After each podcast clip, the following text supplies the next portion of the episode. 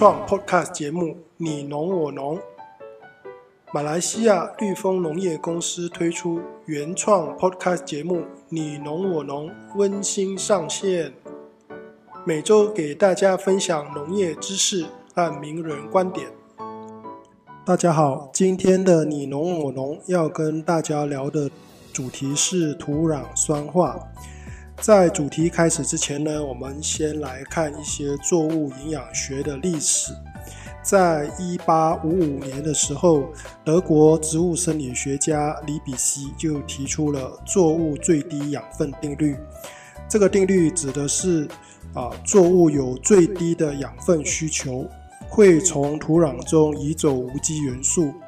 土壤如如果没有适量的补充回去这些无机元素的话，就会引起作物的生长不良。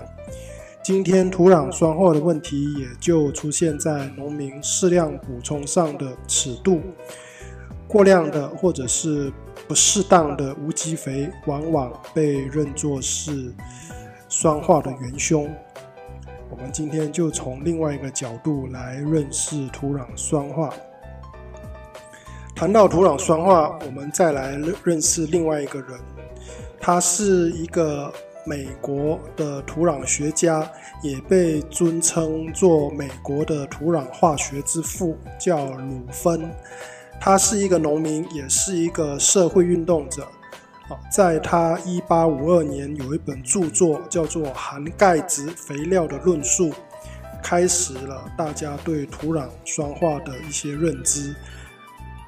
在他的这个论述里面呢，他提到用石灰质钙来改良土壤，一直到现在呢，大家其实也沿用着这个方式来改良土壤的酸性。我们来探讨一下为什么土壤会酸化。土壤在吸收养分的时候呢，普遍被认为是一种离子交换的交易。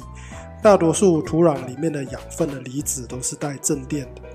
根系需要分泌等量的正电离子到土壤中去交换等价电价的这个离子，也就是说，当根系需要一价的钾离子，它就会分泌一个一价的氢离子去做等价交换。所以，当土壤中的氢离子累积的越来越多，土壤的酸化的问题就会开始出现。事实上，谈到酸化的问题呢，也离不开另外一个元素，就是带正三价的铝离子。铝离子对酸化其实有非常大的影响，只是过去可能大家的认知都聚焦在这个氢离子身上。啊，铝离子在土壤里面呢，其实它有很多种的形态。如果它是形成氧化物或以这个铝盐的形态出现。啊，比如说这个呃细铝酸盐，这个硅铝酸盐，对植物本身呢，或者是土壤的酸化是不会有太大的影响的。但是如果是以这个铝离子的形态，或者是氢氧化铝离子的形态出现的话呢，对土壤的根部，或者是对这个土壤本身呢，就会有毒性。如果它是以这个正三价的铝离子的形态出现的话呢，它对土壤的酸化影响就非常的大。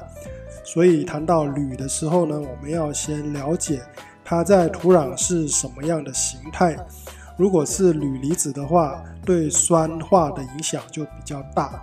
如果是氢氧化铝的形式啊，要再看它是哪一种氧化价啊，存在的情况就会比较严重啊。如果是以这个无机盐的沉淀呢，基本上对土壤或者是作物呢是不会有太大的影响的。土壤表面的杂草其实也能够让我们来简单判断土壤的酸性或碱性。基本上禾本科的杂草对酸性土是比较不耐的。所以，当土壤我们看到比较多都是阔叶性的杂草的话，表示这个土壤可能比较酸。啊，相反的，在一些盐碱化的土地或者是比较板结的土地，酸性不那么明显的呢，我们就会看到比较多禾本科类的杂草。大家有机会不妨到田里面去验证一下这个说法。简单的说呢，土壤本身有自己的生态环境，不可能一夜之间就会变成酸化。要累积成酸性土壤呢，势必是经过好多年的这种不当施肥所造成的。